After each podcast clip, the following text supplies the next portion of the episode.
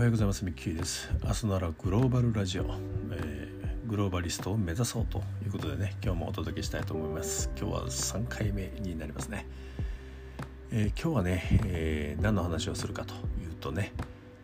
えこの世界を目指そうとね世界にグローバルというものに興味を持ったきっかけあるいはさらにこうジャンプアップをしようと思ったきっかけになったね、え2つの出会いについて、えお話をしていきたいと思っております。今日はね、え、1人目なんですけどももうね名前も忘れちゃったし連絡を取り合うこともできないんですけどもそうですね30年ぐらい前に私が若い頃ね、え、メーカーサラリーマンなんですけども、え、当時ね研究所みたいなところでね、え、先端技術の開発をやっておりました。はい、でその時にね、え毎年海外から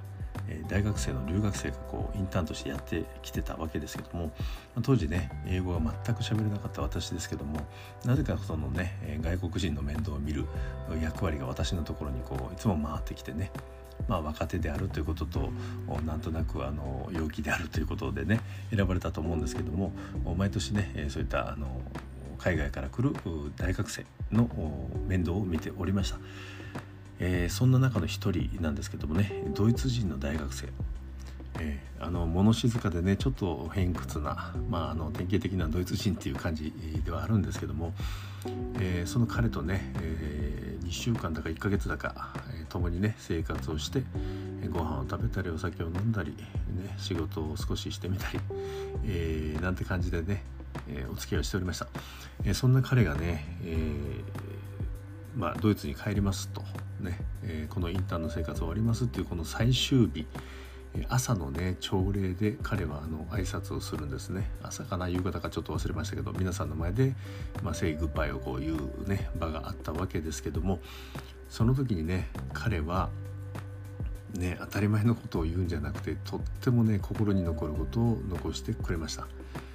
えー、白い紙にね大きな紙に、えー、下手くそな感じでねえー、納得っていう言葉と妥協という言葉をね漢字で書いていましたね、えー、そして納得っていう方にの漢字に丸をつけて妥協っていう漢字に×をつけてるんですね、まあ、要は日本人というのが日本人気質曖昧なね日本人気質に物申したということなんですよね、えー、とことん議論して納得するとこまでやりましょうよと、ね、妥協はいきませんよと。えー、この数週間で彼は、えー、誰から何をねそれを感じたのかちょっと分かりませんけどあるいは私からねそれを感じたのかもしれませんけども、えー、大学生がですよ、えまあ、仮にもそのね、え大きな大企業と言われる研究所にやってきて、え先輩方に向けて、ね、研究所長もそこにいましたそういった人に向けてそういうメッセージをするここでね何て言うんですかねこの外国人の強さというのをね僕はその時感じました。ね奥深いものを感じましたね。世界は広いなすごいやつが多分たくさんいるんだろうなということを感じてました。当時ね外国人と、うん、接することもなくまだ日本にね外国人が本当にポツポツとしかいない珍しい時代でしたので平成に入って間もなくでしたかね。はい。まあ、そんなことをすごくカルチャーショックのように覚えております、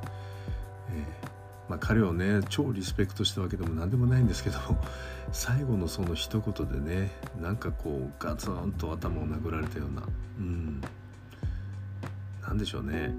まあそういうことを発信するメンタリティ心の強さみたいなところに感激をしたように僕は思います。はい。まあ、実はそこからね、えーえー、20年ほど、えー、残念ながら海外の仕事グローバルの仕事にね就くことはなかったんですけどもね。いろいろありましたんで、はい、国内でやるべきことがたくさんあったんでね、えー、遠回りをしましたけども、えー、その20年後ぐらいにね、え、グローバルで仕事をするチャンスがやってきた時にやはりそのこの時の感動ね、え、世界は広い世界にはすごいやつが多分たくさんいるんだろうなということもっと知りたいなというこの好奇心。こういったものがぶわっとねまた蘇って一気にジャンプアップをしていくというストーリーにつながってまいります。はいということでね、えー、次のお話は、えー、また後日にしたあの明日にしたいと思うんですけれども私がねグローバルでとことん勝負をしてみたい、飛び込んでみたいと思わせてくれた私の上司ねオランダ人の H さんという方なんですけどもこの人の話をしたいと思います今日はこの辺で失礼いたします。また明日お会いしましょう。See you tomorrow.